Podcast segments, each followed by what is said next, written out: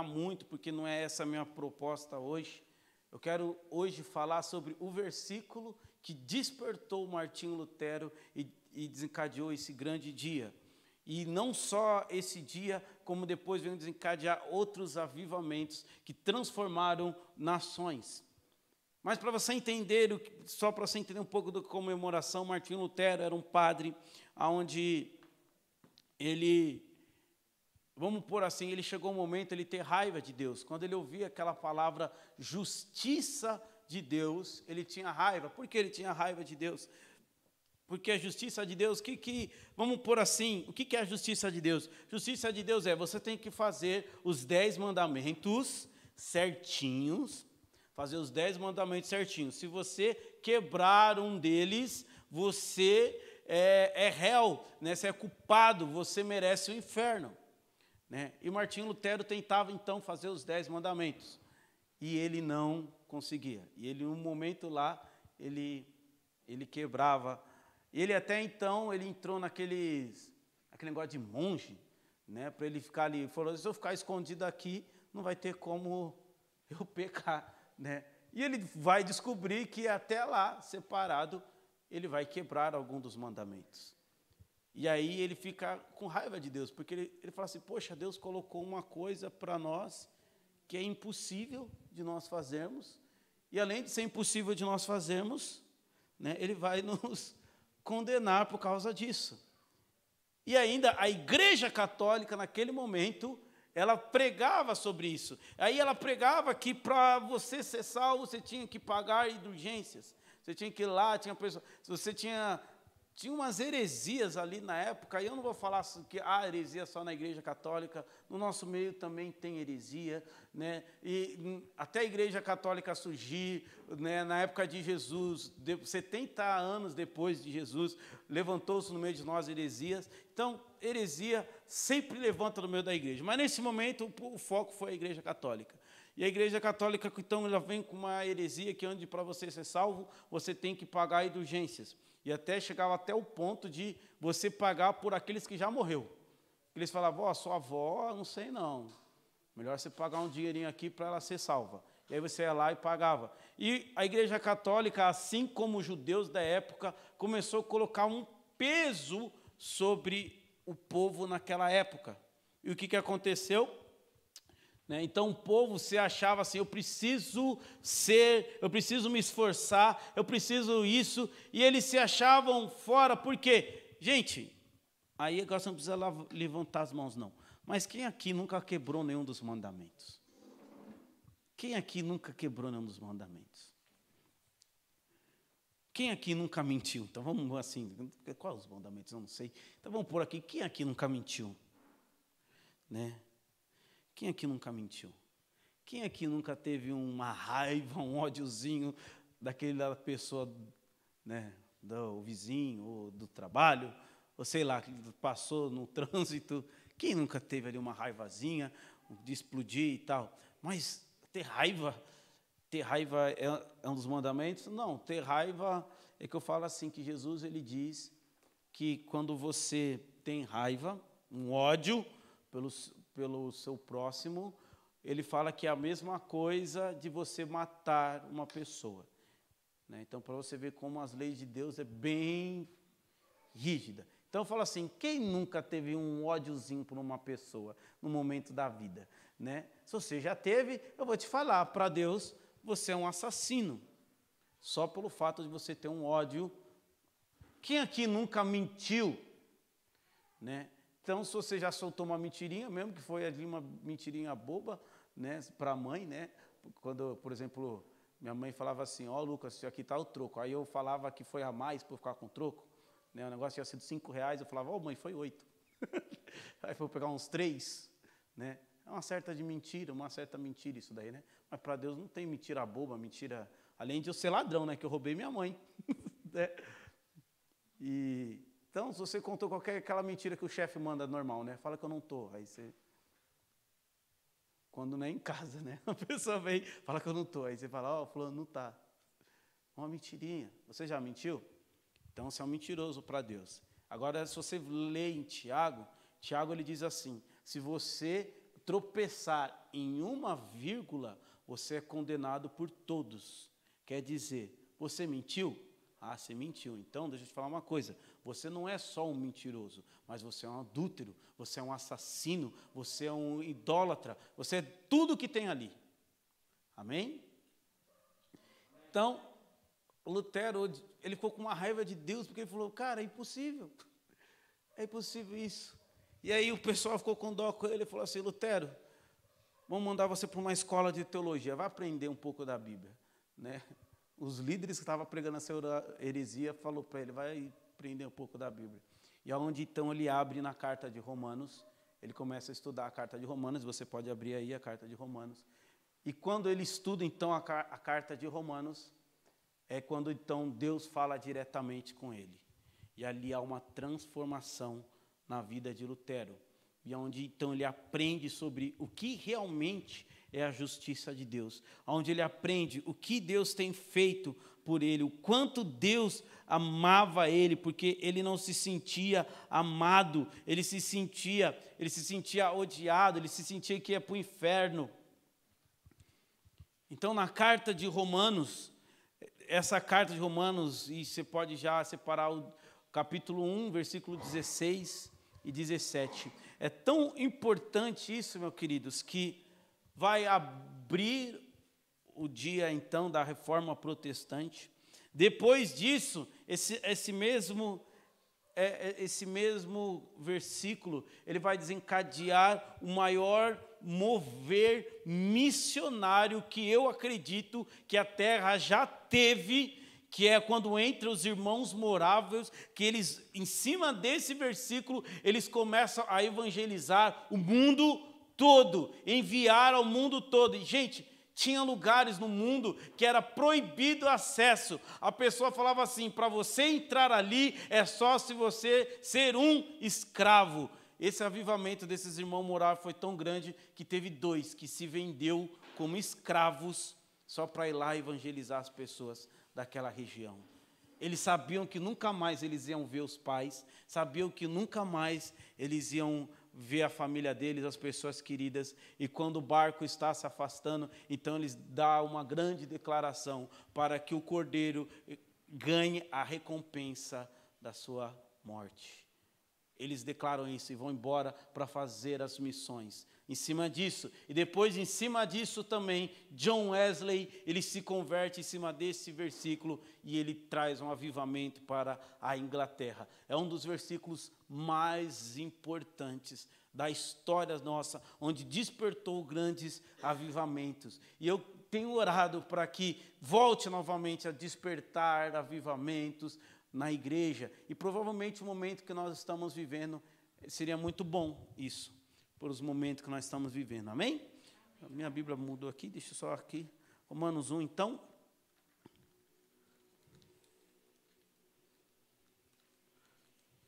Romanos 1, versículo. Romanos capítulo 1, versículo 16, diz: Pois não me envergonho do evangelho porque é o poder de Deus para a salvação de todo aquele que crê, primeiro do judeu e também do grego, porque a justiça de Deus se revela no evangelho de fé em fé, como está escrito: o justo viverá pela fé. Essa é a frase que marcou Martim Lutero, marcou os irmãos moráveis, marcou John Wesley e depois muitos outros. O justo viverá pela fé. Porque eu acabei de falar aqui, gente, não dá para fazer os dez mandamentos. Eu, quem é justo? O justo viverá para a fé. Então vamos, justo viverá pela fé. Então quem é justo aqui? É meio assim, tipo, você, acabamos de falar que já contamos as mentirinhas, que já fizemos isso. Então, quem é justo? Isso que ficava na cabeça de alguns. Mas então vamos começar aqui. Pois não me envergonho do Evangelho, porque é o poder de Deus então, primeiro, o que, que era o Evangelho? O que, que significa o Evangelho? Já que ele está falando, não me envergonho do Evangelho. A palavra Evangelho, ela significa boas notícias. Né? Os evangelistas da época, na época lá, bem antigona, lá na época de Paulo, lá, os evangelistas não eram aqueles que falavam de Jesus, os evangelistas eram aqueles que levavam a mensagem para um reino, para o outro, que não tinha celular, não tinha, não, não tinha toda a tecnologia. Então você pegava, mandava para o fulano, fulano tinha que correr para outro terreno, para outro reino, para dar a notícia. E, e isso era o evangelista, que ele ia levar as boas novas. Ou melhor ainda, por exemplo, um exército ia para a guerra. E o povo que estava lá não sabia se o exército venceu ou não porque não tinha noticiário, não tinha TV. Então aí vinha o evangelista e declarava: Olha, vencemos. E aí o povo celebrava. Essas eram as boas novas.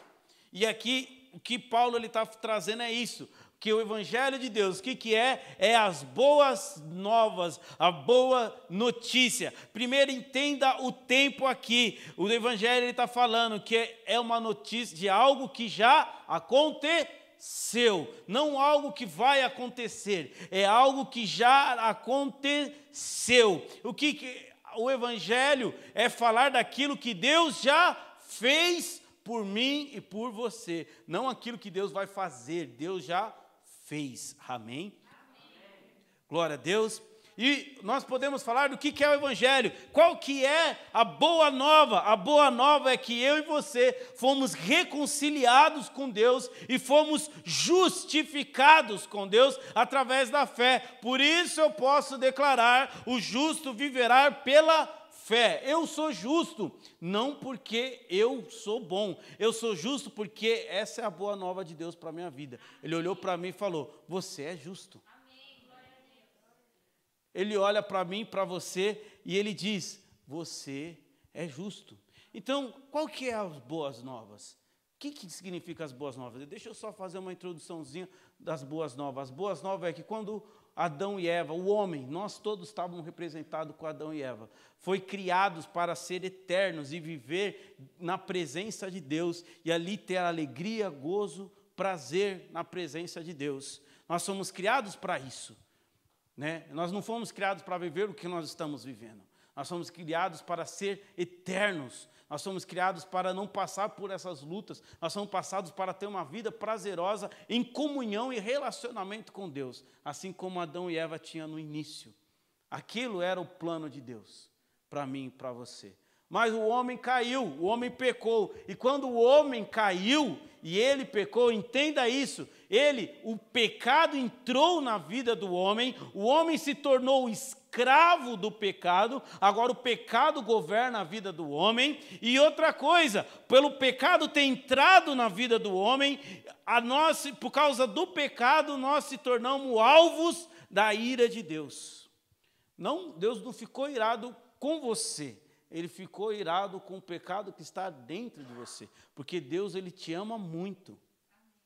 Mas o pecado que está dentro, Deus ele odeia o pecado. Ele odeia o pecado. E o pecado habitou então em nós, começou a governar as nossas vidas. Então, além do pecado entrar nas nossas vidas e começar a governar as nossas vidas. Assim Paulo ele diz: "Vocês acham que sabem o que estão fazendo, mas vocês não sabem, vocês estão sendo guiados pelos espíritos que paira neste mundo. Então você só faz aquilo que o pecado quer que você faça. Ele governa a tua vida, né? E aí então ele diz, além de o pecado entrar, governar nossas vidas, nós se tornar alvos da ira de Deus e agora também nós se tornamos todos que são culpados, eles têm um destino de do inferno. Além então de nós sermos governados pelo pecado, a ira de Deus sobre a nossa vida, o nosso destino é o inferno.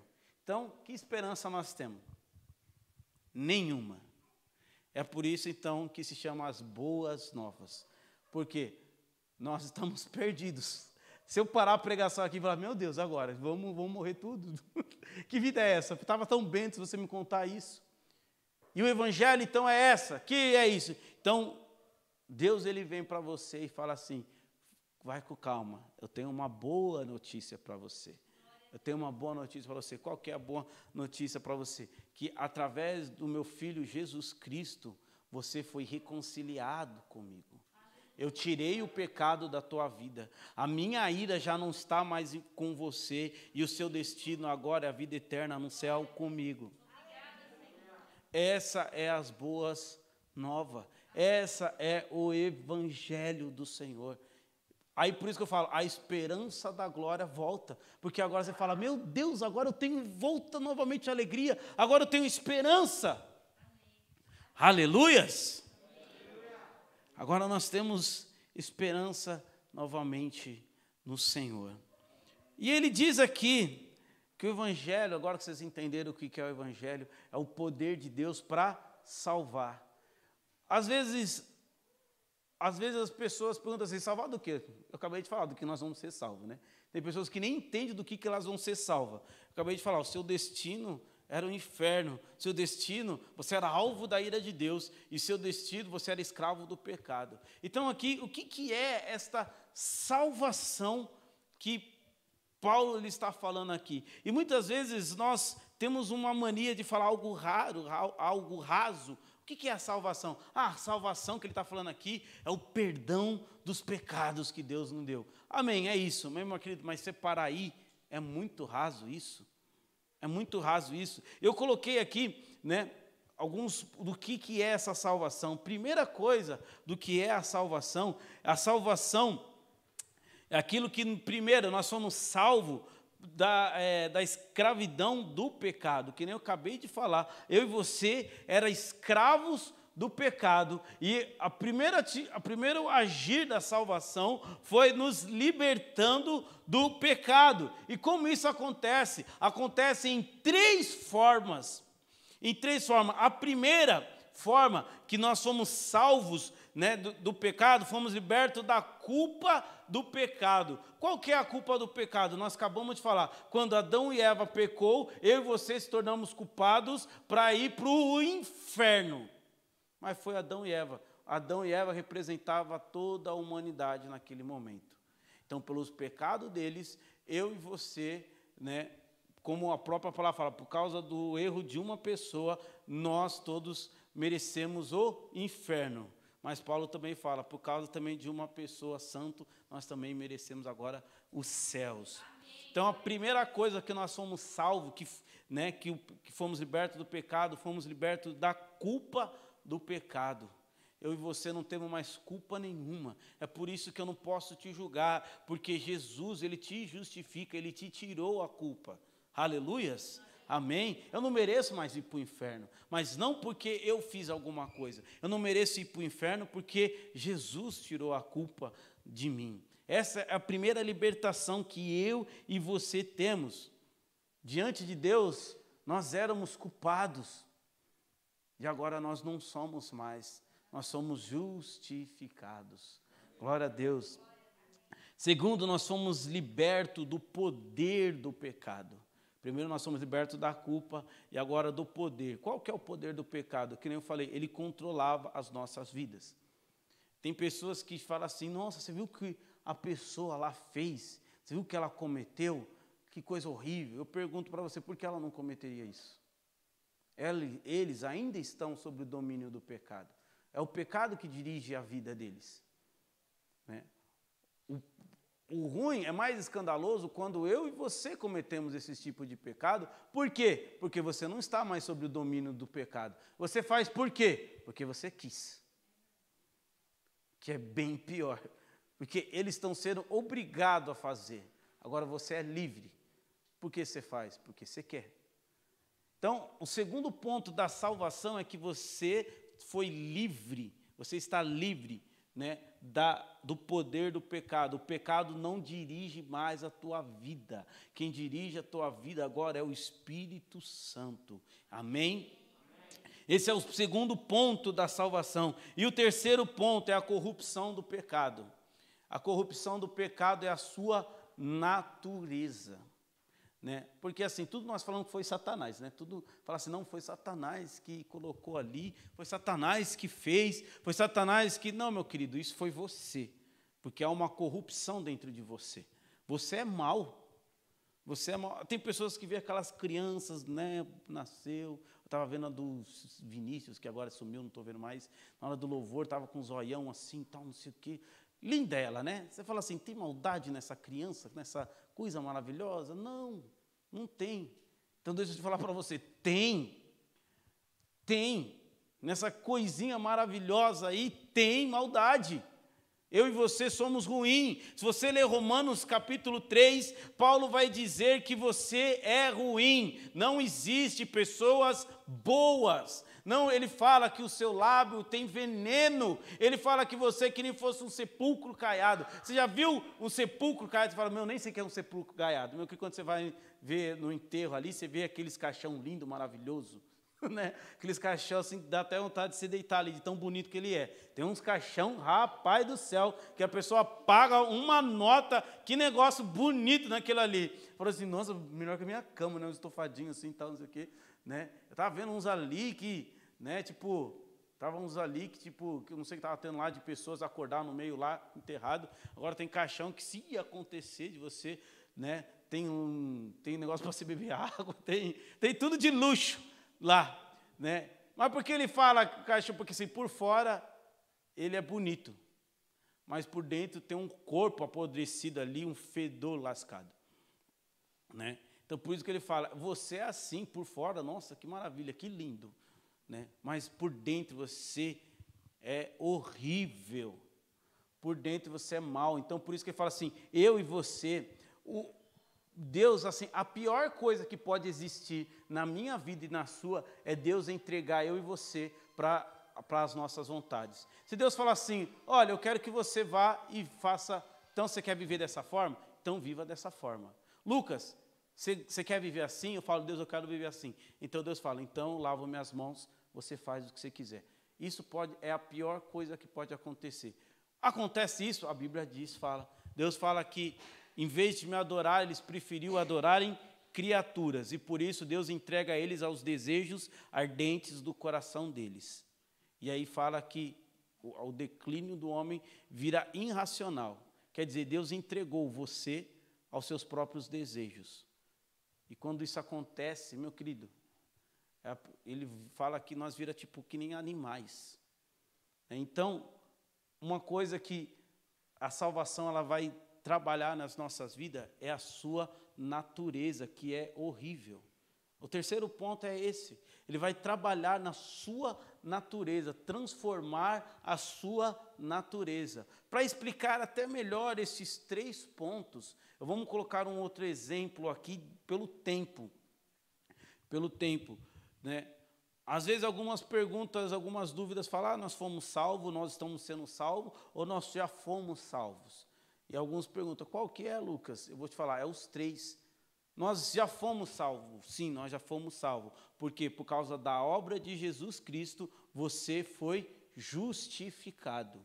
Pela obra do Senhor Jesus Cristo, você agora é santo e puro, hum, abençoado para andar na presença de Deus, porque Jesus Cristo já morreu e ele já te deu a salvação.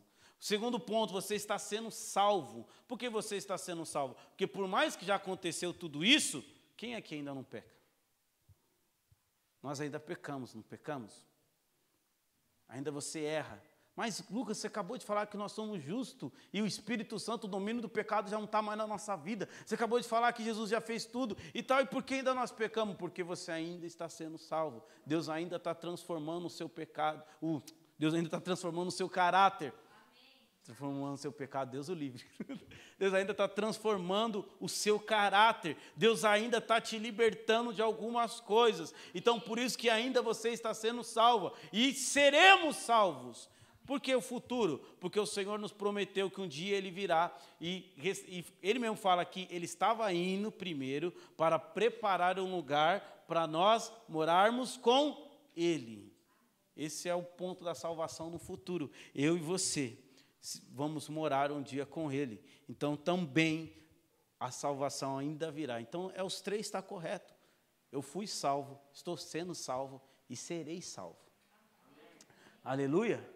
E a outra coisa que a salvação ela traz, ela traz, ela reconcilia completamente o nosso relacionamento com Deus. Você viu que o segundo ponto que eu falei é que nós viramos alvos da ira de Deus. O segundo ponto, então, que a salvação ela traz, ela restaura o nosso relacionamento com Deus. Deus ele não, ele não tem mais raiva a olhar para você, porque quando Deus ele olha para você, ele vê o próprio Jesus Cristo. Quando ele olha para você, ele fala: "Eu quero você em momentos de intimidade comigo. Eu quero que você esteja comigo aqui. Eu quero quero falar para você os meus segredos. Eu quero passar para você os meus desejos, os meus sonhos. Hebreus fala, meu querido, agora você pode entrar com toda ousadia na presença de Deus, porque por causa de Jesus Cristo, eu e você fomos reconciliados com Ele. Você e eu hoje podemos ter intimidade com Ele. Presta bem atenção. Às vezes falamos, ah, eu sou cristão, eu sou evangélico, seja lá o nome que você vai dar, né? E aí você, não, eu só vou no culto. E eu depois nós começamos a olhar a tua vida, você não tem relacionamento com Deus. Eu vou te dizer uma coisa: só porque você vem num culto, só porque você canta louvores ao Senhor, não significa que você é um cristão, filho de Deus. Porque, que nem eu falei, o cristianismo é aqueles que têm um relacionamento com Deus. Você não está salvo se você não ter um relacionamento com Deus. É por isso que o segundo ponto aqui é um relacionamento com Ele restaurado. Adão e Eva tinham momentos com Deus. Então não adianta você falar, fazer todas as coisas que nós temos na nossa pauta. Ó, oh, tem que fazer isso aqui, isso aqui, mas você não tem um relacionamento com Deus. Tem pessoas que falam assim, cara, é muito difícil as coisas da igreja, porque você só vem para fazer as obras. Você não tem um relacionamento com Ele. Você fazer um relacionamento com Ele, meu querido, é tão maravilhoso. Tem coisas que você olha assim para um casal, aí você fala assim: meu Deus, como ele fez isso por ela? Ou como ela fez isso por ele? Eu não faria, é, porque não é você que ama ela, meu querido. Quem ama ela é ele, por isso que ele faz. Ela, ela tem um sentido de ela fazer, pagar o preço que ela paga. Tem um sentido para ele, para pagar o preço que ele paga. Você que está de fora, você não vê sentido, porque não é você que tem um relacionamento. E é por isso que tem pessoas que falam assim: nossa, Deus, aí, hum, eu não faria isso aí não religioso. É porque ele é o apaixonado por Deus. Você é o religioso frio de fora aí com a língua grande. Entendeu? Segundo ponto da salvação é isso, é você ter um relacionamento com Deus. Eu não estou aqui para passar regras para vocês. Eu estou aqui para falar, meu querido, entra no seu quarto, vai conversar com o Senhor. Eu não sei o que conversar, conversa de qualquer coisa. Conversa do seu dia. Você errou, conversa que você errou. Eu chego e falo para o Senhor, eu falei, Senhor, eu errei. Se não for o Senhor me ajudar, eu não vou fazer diferente que isso. Porque eu entregue a mim mesmo, eu vou fazer isso aqui. Eu não consigo, eu preciso do Senhor para isso. Às vezes eu vou lá com essa, isso, eu vou lavar louça, oh, coisa chata. Minha esposa, Senhor Deus, que tu me deste, me mandou aqui para lavar louça, está um frio lascado. e você vai e conversa com o Senhor. Aí o chefe fala assim, vai, fala, passa uma coisa mó difícil. Você fala, Senhor, esse negócio está tão difícil, me ajuda. Me dá capacidade, sabedoria. Né? Ou então, de repente, você está lendo um livro ali e você vê uma frase que exalta a Deus, assim, eu já dou, eita Deus, amém, glória a Deus, seja bendito, Senhor. Irmãos, durante o dia, quantas vezes você lembra de Deus? Quantas vezes você para para pensar no Senhor? Deixa eu te falar uma coisa, a sua religião, e aqui a religião que eu estou colocando, não algo sistema, tá? Religião, aquilo, ah, vamos por assim, o, a Deus que você ama, tá? Um relacionamento que você tem. Então eu vou colocar aqui religião. A religião verdadeira sua é aquela que você mais perde tempo pensando. Então eu pergunto, quanto tempo você pensa em Deus? Esse é um relacionamento com o Senhor. Quanto tempo ele passa na sua mente? Você só vai lembrar dele assim, então hoje tem culto. é isso que você vai lembrar dele. Ou quando o negócio pega, né? Aí pegou, uh, Jesus, me ajuda. Mas quando nós estamos na praia, curtindo, você lembra dele? Será que quando você está lá no bem bom ali, você fala, nossa Deus, glória a Deus por isso? Você nem lembra. Aleluias. E o terceiro ponto da salvação, ele restabelece para nós a esperança da glória. Que nem eu falei antes, nós não tinha esperança nenhuma. Hoje você tem esperança, como eu falei. Se Deus te curar, você vai glorificar a Deus, porque ele te curou. Se ele não te curar, meu irmão, você vai glorificar a Deus lá diante dele. Você vai estar nos braços dele. É o melhor lugar do mundo para se estar. As, por isso que Paulo fala: viver, né? Viver é Cristo, morrer é, é lucro. É difícil, é difícil falar para você, não, irmão, tenho vontade de morrer, incrível, porque eu quero ir com Deus. Falar para você, claro que não, ainda tem uma carne ainda, por isso que eu estou falando, estou sendo salvo. Meu caráter ainda se apegou aqui nessa carne aqui, não quer largar, não. Eu vejo uma injeção, só eu vejo uma injeção morrer. Eu só vejo uma injeção, né, Luiz? Já começa a passar mal. Luiz, né, a irmã está rindo. Esses irmãos me levaram à força para tomar vacina. O irmão Luiz, a Neves e a Silmara me levaram à força. Na hora que eu vi a agulha, Jesus, comecei a ver demônios. Eu tenho medo de agulha. Aleluias. Então, irmãos, você tem que entender isso.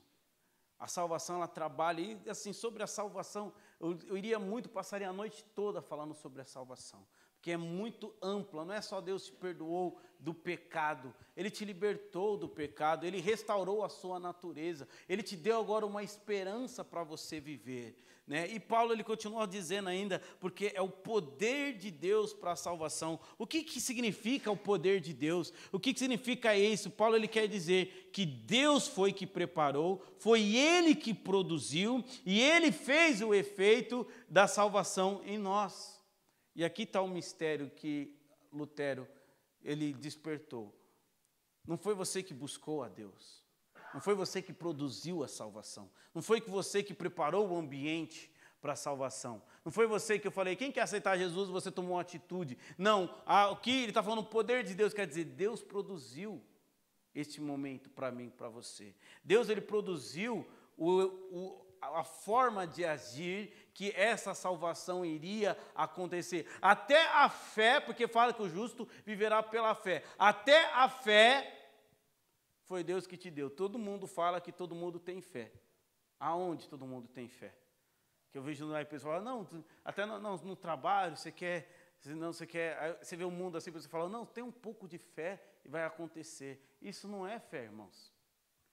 A, a própria palavra fala que a fé é um dom que Deus dá.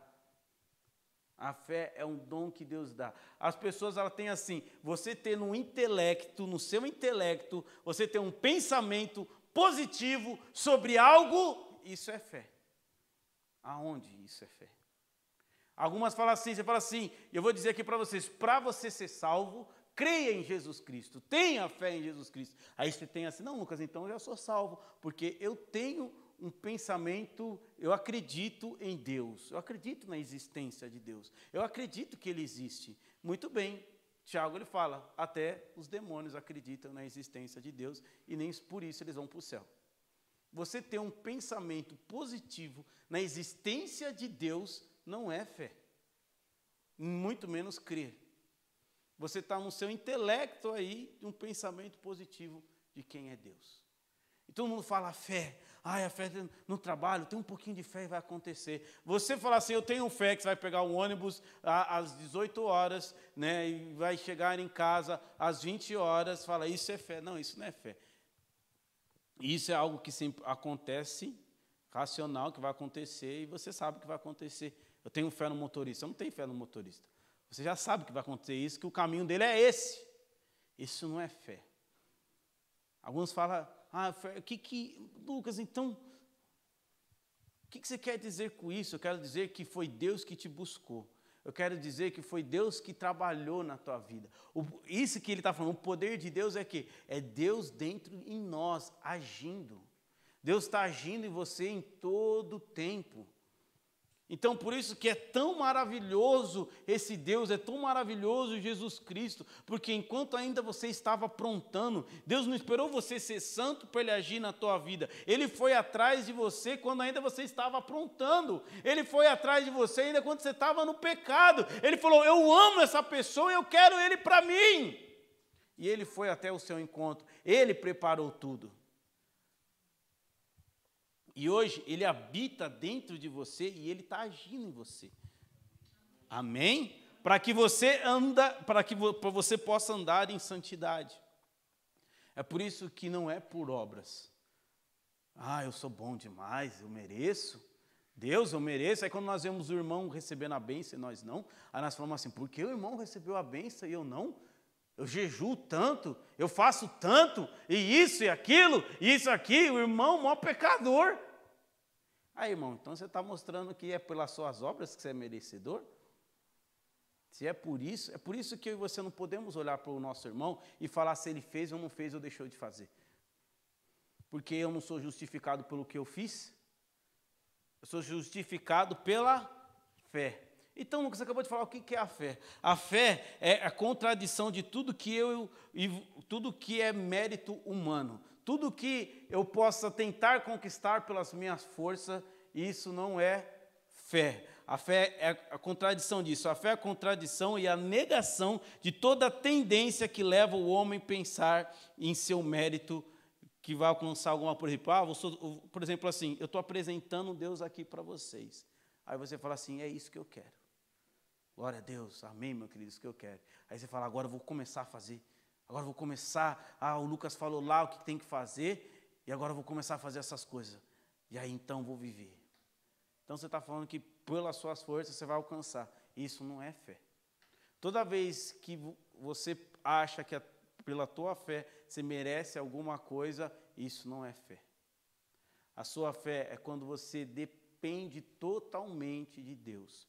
Quando você coloca, você, você entra em submissão a Deus, quando você entra em submissão e se rende a Ele totalmente. Eu não consigo, Senhor.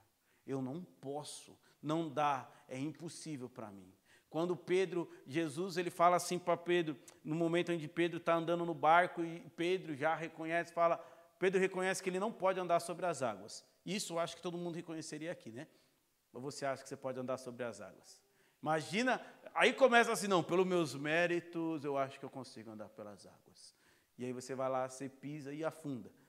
Né? Aí fala, não, meu querido. Então Pedro reconhece, fala, se é Jesus mesmo que está vindo, me dê uma palavra para que eu possa ir até você. E aí o que, que acontece? Primeiro, então, da fé de Pedro, ele, ele reconhece que por ele ele não pode. Então, por isso que ele fala: Eu preciso que você me mande uma palavra. E Jesus manda, então vem, Pedro. E é o segundo ponto também de fé, que nem eu falei, é uma submissão. Reconhecer, depois vem uma submissão. Né? Porque assim, tem. Os outros lá ficou no barco, ninguém pisou. Só Pedro. Tem pessoas que falam assim: não, eu acredito, Deus, eu reconheço que eu não posso. Mas a pessoa não submete a Deus. Você ficar também fazendo, e ainda mais hoje, que está uma pregação doida da graça aí meio estranha, que é só você acreditar em Deus e pronto, você pode viver de qualquer forma. Tenho visto muita pregação disso. Não, é só você. Esse nome se chama fildeísmo, meu querido. É só você falar, eu creio em Jesus Cristo, que você já é salvo, agora pode viver de qualquer forma. Aonde está isso? Paulo ele diz: Eu chamo todos à obediência da fé a obediência da fé. Por mais que não é por obras, não é pelas suas obras, mas a fé vem com submissão. Jesus fala: Pedro, vem e ande sobre as águas. A submissão de Pedro é: então eu vou, e ele pisa, e ele anda sobre as águas. Isso é fé. Vocês estão me entendendo? Vocês estão entendendo o que é fé, gente? A fé não é um pensamento, ah, eu tenho um pensamento positivo aqui, é o meu intelecto. Deus existe. Gente, então se Deus, todo mundo vai para o céu, porque você pergunta para qualquer pessoa, você acredita em Deus? Todo mundo acredita em Deus. Você vai falar, acredito em Deus, nossa, acredito. Né? Eu estava com. Não sei, tá, tá aqui, não vou poder falar, não. Deixa quieto. Tem live. Né? Mas você conversa com outras pessoas, né? você vê e conversa com eles, você fala assim, eles vão falar, eu acredito em Deus.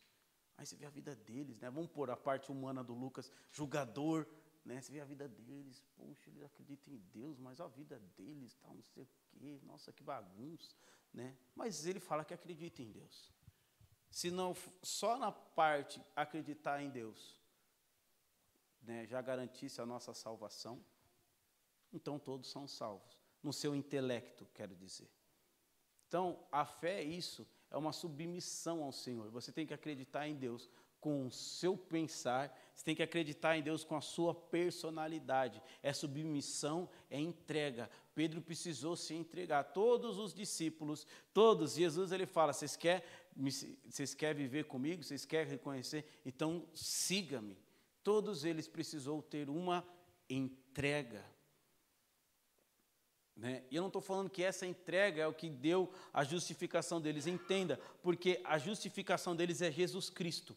Não existe outra coisa. É Jesus Cristo. Você não é salvo por quem você é. Você não é salvo pelo que você fez. Você é salvo por quem Jesus Cristo é, o que Jesus Cristo fez, e Ele é a nossa justificação. O que eu faço é reconhecer e me submeter a isso. Mais nada. Amém? E agora, mas Lucas, e, e, eu vivo em santidade para agradecer aquilo que ele fez por mim, porque nós falamos no início, eu estava condenado a ir para o inferno. E ele, por simplesmente, ele olhou para mim e falou: Vem, não vou deixar você ir para o inferno, não. Eu não tenho que agradecer. Imagina uma pessoa chegar para você e falar assim: estou te dando dois milhões. Aí você pensa assim, poxa, eu não fiz nada, por que você está me dando dois milhões? O que está acontecendo? A pessoa fala assim, não, olhei para a tua cara, né, e, e gostei de você. Você não fica com o pé meio atrás, você não fica assim, nossa, peraí, tem coisa, isso aí tem negócio, né, aí tem coisa. Né? Tipo, na última entrevista que eu fiz de emprego, que eu fiquei um pé atrás, foi por causa disso. A pessoa fez, fez a entrevista e tal, não sei o quê não sei o quê. Depois ele falou assim, eu olhei para você, me identifiquei. Né? E os outros, eu, né, nós fizemos um teste junto com os outros, eu vi que o outro era melhor do que eu, né? reconheci isso, que o outro era melhor do que eu. Aí ele falou para mim e falou assim, não, eu me identifiquei com você. Eu não sei o porquê, eu me identifiquei com você, eu acho que eu vou dar a vaga para você. Eu fiquei feliz, mas no mesmo eu fiquei assim, ei, peraí, ficou comigo? o outro estava mais apto do que eu, porque ele fiquei para cima, ih, amor, tem coisa aí. Tem coisa aí. Ele falou, não, me identifiquei, não sei. Ele só ficava falando, me identifiquei. Falei, amor, tem coisa aí. E aí ficou depois me ligando. Não, não sei o que, não sei o que. Ficava... Aí ele falou, vamos viajar junto. Falei, hum, amor, esse negócio tá bom demais. Tá bom, falei, tem, tem coisa aí, esse negócio. Né, nós somos assim, não é? Você, você tem, o, o ser humano, ele tem algo dentro dele que ele tem que merecer aquilo, eu tenho que fazer por merecer. Nós temos um negócio, eu quero conquistar. Você tem isso, eu quero, tipo, você, tem, você já pensa na tua vida assim, eu vou estudar, eu vou ralar, e aí o que vai acontecer? Eu vou explorar, viver bem, viajar por aí e tal, não sei o quê. Mas você quer ganhar isso, você quer conquistar isso, você quer ter sua casa, você quer ter seu carro, e você quer lutar por isso. Né? Quando alguém fala, não, vou te dar tudo isso, não vai precisar fazer nada, você fica, hum, tem coisa, hum, não é certo isso. E que não é mesmo, gente. É uma coisa totalmente fora do padrão isso. Quem aqui vocês conhecem que do nada ganhou tudo isso, não fez nada? Ficou dormindo, assistindo televisão e de repente acordou rico. Tem? Aí falar, não, o filho que nasceu rico, é, mas o pai dele ralou, tá bom? Alguém ralou ali, né? E é isso que eu estou explicando, é isso que é o Evangelho, irmãos. É isso que é o Evangelho. É isso que despertou em Lutero, é isso que despertou. Não é pelo que eu sou, não é porque eu tento fazer, eu tento ser perfeito, mas eu não consigo. O Evangelho ele vai te mostrar que você não é perfeito. O Evangelho vai te mostrar que você não consegue. É por isso que ele fala que eu não me envergonho do Evangelho. É estranho você falar, não me vergonha. É, porque eu e você podemos sentir vergonha do Evangelho. Porque o Evangelho não é uma coisa que atrai as pessoas. O Evangelho é uma coisa que as pessoas vão rir da tua cara.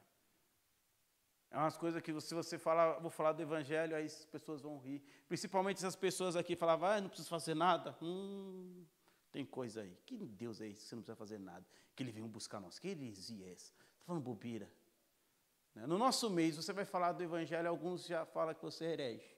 Se você vai falar para os outros ali, as pessoas, né, tinha umas piadinhas, né? Quem era da escola antigamente tinha umas piadinhas quando você falava que era crente, né? As pessoas falavam, é o da bunda quente. né? Tinha tudo isso. O, antigamente, pelo menos na minha época, não, não tão eu sou novo, né? Mas não antigamente, assim, era uma vergonha você falar que era crente. que os meninos tudo zoavam com você. Eu lembro que quando descobriram que eu era crente, nossa, aí vinha uns, eu sou da época ainda da Playboy, revistas, né, não tinha nada de internet. E aí os, os meninos compravam uma Playboy, aí eu chegava, eles tinham aquele negócio de cadeira, né, aí tinha uma Playboy assim na minha mesa. Aí falou, olha, o Lucas lá não vai gostar, o Lucas não gosta dessas coisas. O Lucas não gosta porque ele é crente, porque ele é crente. Gente, nós e quando você vai falar do que é o evangelho mesmo, porque as pessoas, até assim, não um negócio de escola, mas até as pessoas, quando você fala, gente, se você fazer isso, se você orar três horas, se você ler tanto a Bíblia, se você fazer isso aqui, fazer um jejum, você vai conseguir isso daqui. Até então, as pessoas falam assim: não, eu vou seguir isso aí. Porque todas as outras religiões falam isso. Se você for no Buda, Buda vai, o budismo, quer dizer, vai falar assim, ó, você tem que meditar tanto, você tem que fazer isso aqui tanto, você tem que fazer isso aqui tanto para você ter uma paz interior. A pessoa fala, eu quero isso, eu vou fazer isso. Aí você fala, o cristianismo, você tem que fazer isso, você tem que fazer aquilo. Né? O cristianismo errado. Você tem que fazer isso, isso, isso, isso. Aí você consegue isso. Aí a pessoa, então eu quero. Põe aí na minha lista, na minha conta que eu vou fazer. As outras religiões, você tem que fazer isso, isso aqui. Eu quero, por exemplo, lá o hinduísmo lá. Você tem que visitar o rio, não sei o que, pular, não sei o que, fazer isso aqui, depois pintar, não sei o que e tal, para conseguir lá os céus deles lá. Aí a pessoa fala, eu vou conseguir. Agora, quando você. Isso porque a pessoa vai conquistar a salvação dela. Agora, quando você fala assim, aí você fala do Evangelho. Então, olha o que você precisa fazer. Deus, ele veio, conquistou você, ele te deu a salvação. Ele só falou, vem, não precisa nada. Aí você fala, hum, tem coisa aí. Que negócio é esse? Não acredito nisso aí, não. Ele só fala, só tem um relacionamento comigo, eu só quero ser teu amigo. Aí você fala, tem coisa aí. Vocês estão entendendo? Então, quando Lutero veio com isso, por isso que é a reforma protestante, quando ele veio com isso, trouxe um impacto de avivamento naquela época. E quando você entende que Jesus te chamou para um relacionamento com Ele, Ele não chamou você. É claro que vai ter regras, nossa, vamos ter regras. Vai ter coisas que nós vamos. Você vai ter que orar, você tem que orar, meu querido. Ter relacionamento com Deus, conhecer a Deus é orar. Você vai ter que ler para conhecer a personalidade de Deus, você vai ter que ler. Para ouvir, estar mais sensível à voz do Senhor, você vai ter que jejuar. Mas não é isso que te garante a salvação. O que te dá a salvação é que Jesus Cristo morreu na cruz e te justificou. É por isso que ele diz: o justo viverá pela fé. Eu sou justo, eu sou santo, por causa que Jesus Cristo me justifica e Jesus Cristo me santifica. Para terminar, vocês vão poder, pode ficar de pé para parecer que está terminando. Eu quero orar com vocês. Para terminar, nós colocamos assim, Lucas, né? Nós colocamos um princípio assim, eu e você nascemos com um propósito. Eu e você achamos assim que o pecado, por exemplo, ah, eu pequei por quê? Porque eu bebi, eu pequei por quê? Porque eu fumei, eu pequei porque eu traí, eu pequei porque eu menti, eu pequei porque eu roubei, matei. Você acha que o pecado é essas coisas? Vamos por aqui, essas coisas isoladas é o pecado. Mas só porque você está aqui, você acha que não está em pecado. Lucas, eu sou bom moral, minha vida moral é boa. Eu não faço de nada de errado. Então você acha que isso é o bastante, mas deixa eu te falar uma coisa. Quando você nasceu, o propósito de Deus para a tua vida é esse: que você glorifique a Ele, que você glorifique a Ele e encontre prazer nele. Quando você não faz isso, quando você não glorifica Ele, eu vou dizer para você, você está em pecado. Não é o ato em si que é o pecado, mas o momento que você já parou de glorificar a Deus, você já está em pecado. Porque tem pessoas que estão na igreja há 20 anos e ela nunca glorificou a Deus. Ela não tem prazer no Senhor, porque ele fala é a salvação né, para salvar. Por que Paulo está preocupado em salvar as pessoas? Porque Paulo ele quer glorificar a Deus. Ele, Jesus ele diz assim: quando o Consolador vier, ele convencerá o mundo do pecado, da, da, de justiça e de juízo. Aí ele explica por que o pecado? Porque não creram. Basta você não glorificar a Deus, Jesus está falando, você está em pecado. Crer, o que, que é crer? Crer é isso, crer é glorificar ao Senhor, crer é você, você obedecer a palavra dEle, ou que Jesus falou para você, meu querido, vem a mim, tem um relacionamento, crer é, eu acredito nisso, eu vou até Jesus, eu vou ter um relacionamento com Jesus, eu vou, ah, nisso eu vou glorificar a Deus. Quando você não tem isso, então você está em pecado. Você vê que Jesus ele não fala, ó, o Espírito Santo vai conversar do pecado da pessoa que bebeu da pessoa que adulterou, da pessoa que. Não, ele fala o quê? Vai, vai o que? Ele vai convencer as pessoas do pecado porque eles não creram. Quando você não glorifica a Deus, meu querido, você está em pecado. A igreja, ela não te salva disso. O pastor não te salva disso. Você vir aqui, ouvir os louvores e só ver os louvores, não te salva disso. Por isso que eu falo, e a pergunta para você é: você tem glorificado a Deus? Você tem glorificado a Deus? Essa é a pergunta nesta noite. Será que nós estamos glorificando ao Senhor? Será que nós temos acreditado no que o Senhor está fazendo pelas nossas vidas? Será que nós estamos descansando no Senhor? Será que quando Deus ele vê você cantando com seus lábios, ele fala: "Olha aí louvor para mim, ou simplesmente é só mais uma canção. Entenda, pecado não é o ato em si. Poxa, eu vi a pessoa bebendo lá, ela está em pecado. Eu vi lá a pessoa, e aí quando nós vemos os irmãos aqui, não, ninguém está em pecado aqui, aqui todo mundo é. Mas aí você está tão frio.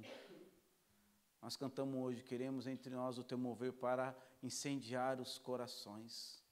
É o que tem faltado. A igreja tem pessoas, a igreja está lotada de pessoas, mas não significa que todos estão glorificando ao Senhor. Então vou dizer uma coisa para vocês: eles estão em pecado do mesmo jeito. Se você não está glorificando ao Senhor, você não é melhor do que a pessoa que está no bar. Se você não está glorificando ao Senhor, você não é melhor da pessoa que neste momento está no motel traindo a sua esposa. Se você não está glorificando ao Senhor, você não é melhor do que um assassino, porque você está em pecado do mesmo jeito. Eu e você nascemos para glorificar a Deus. E ele ainda dá uma vírgula e fala: e ter prazer nele. Quer dizer, a sua felicidade está quando você glorifica o Senhor. Amém? Feche seus olhos, vamos orar. Senhor Deus, nós agradecemos por este dia onde comemoramos 503 anos, Pai, onde o Senhor despertou a igreja para um avivamento, Senhor. Onde esse versículo ainda fala até hoje nas nossas vidas. Senhor, nos perdoe, Pai, se nós não temos glorificado ao Senhor, se nós não temos crido no Senhor, Pai. Nos perdoe, Pai, restaura para um avivamento, Senhor Deus. Venha fazer os nossos corações aquecer por o Senhor. Nos perdoa se nós não temos te glorificado, Senhor Deus. Que a partir de hoje nós possamos viver um despertar.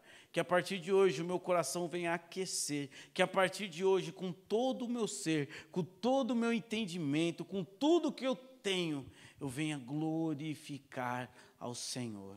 Em nome do Senhor Jesus, amém e amém. Amém, meus queridos, pode se assentar rapidinho. Só a irmã aqui, ela quer falar um recadinho rapidão. E aí nós vamos estar encerrando. A irmã foi lá para. Ela desceu. A irmã desceu. Só ela falou que ia dar um recadinho. Espera aí rapidinho. Uma caixa. Aí tem coisa. É? Amém, igreja? Vamos estar orando, abençoando a vida do pastor Lucas, que está fazendo, nessa, fez nessa semana mais um ano de, de vida. Amém? Amém. É, quanto tempo já de, de caminhada aqui na comunidade Rema. E a gente vê o crescimento dele, né? Aqui as pessoas já, já estão aqui já são mais, mais velhas, algumas mais novas, mas o quanto que ele, né, vem sendo usado pelo Senhor, a cada dia, né? Em todas a, as formas, né? Então, que o Senhor venha abençoar a vida dele a cada dia. Amém? Amém? Irmãos, um ato de fé, estenda a sua mão, vamos abençoar a vida do pastor Lucas. Amém? Senhor Deus e Pai, em nome do Senhor Jesus, Pai. Aqui está, Senhor, o teu servo, Pai, que completa mais um ano de vida, Deus. Pai, em nome do Senhor Jesus, abençoa a vida dele, Pai, abençoa o lar dele, a família dele, Pai. Senhor, a vida profissional, Senhor, no espiritual também, Deus. Pai, em nome de Jesus, que a cada dia, Pai, o Senhor venha estar, Senhor, na vida dele, Pai. Conduza ele, Senhor, nos caminhos que o Senhor, Pai, quer conduzir, Pai. Leva ele, Pai, a lugares altos, Pai. Deus, que todos os sonhos, que todos os projetos que o Senhor tem, Pai, para com a vida dele, que venham se cumprir, Pai. Da mesma forma, Pai, que todos os sonhos, projetos que o pastor Lucas tem, que venham ser realizados também, Deus. Em nome de Jesus, quem crê diz amém. Nossa, obrigado. Aí é o presente em nome da comunidade Rema, amém? Tem que abrir. Tem que abrir. Ah, e um detalhe, o bolo, o Lucas falou que é só quando descer lá embaixo, que ele já deixou o bolo pago para nós lá. Tem bolo pago lá? Nossa. É, você. Não sei se eu tô, tá falando que eu estou fedendo, mas... Deu um perfume. Eu acho que estou cheiroso, gente. Uma carteira, olha. Esse aqui, esse aqui, eu acho que na próxima pregação já vou vir aqui bonitão.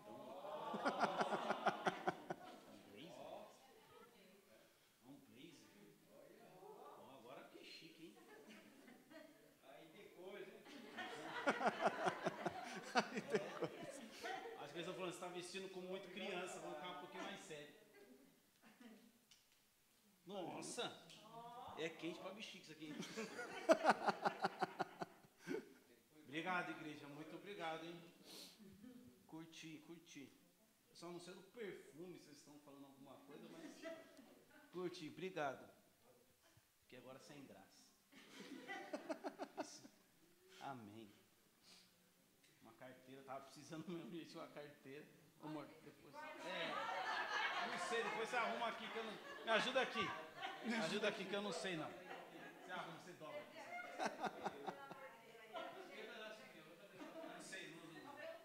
Por isso que eu preciso da esposa. Viu? Por isso que a esposa está aí para ajudar.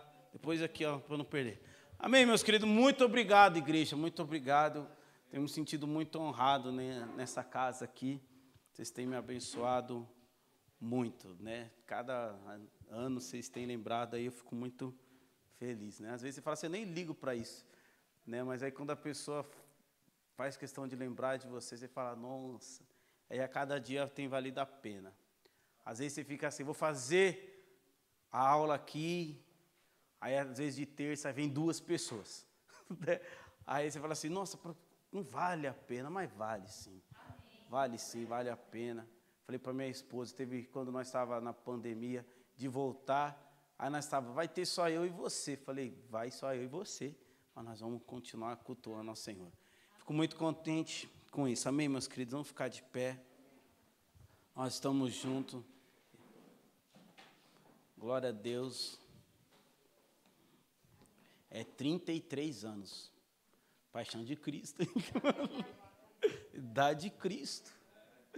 Né? Não para subir para o céu ainda, né? Mas Pai, para o ministério, em nome de Jesus. Eu falo assim, meu ministério só está começando, gente. Aleluia. Deus abençoe cada um aí, tá bom? Feche seus olhos. Senhor Deus, nós, primeiramente, eu agradeço por esses irmãos, tão incrível, por esta família, Senhor. Eu agradeço por cada um deles, Senhor Jesus. Eu agradeço por esta mensagem. Eu agradeço por tudo que o Senhor tem feito e cuidado de nós. Em nome do Senhor Jesus. Leva para casa agora cada um, Senhor Deus, na proteção do Senhor. Em nome do Senhor Jesus Cristo. Amém e amém. Irmãos, que na paz e no perigo Jesus seja contigo. Vão com Deus, meus queridos. Dá uma salva de palmas ao Senhor.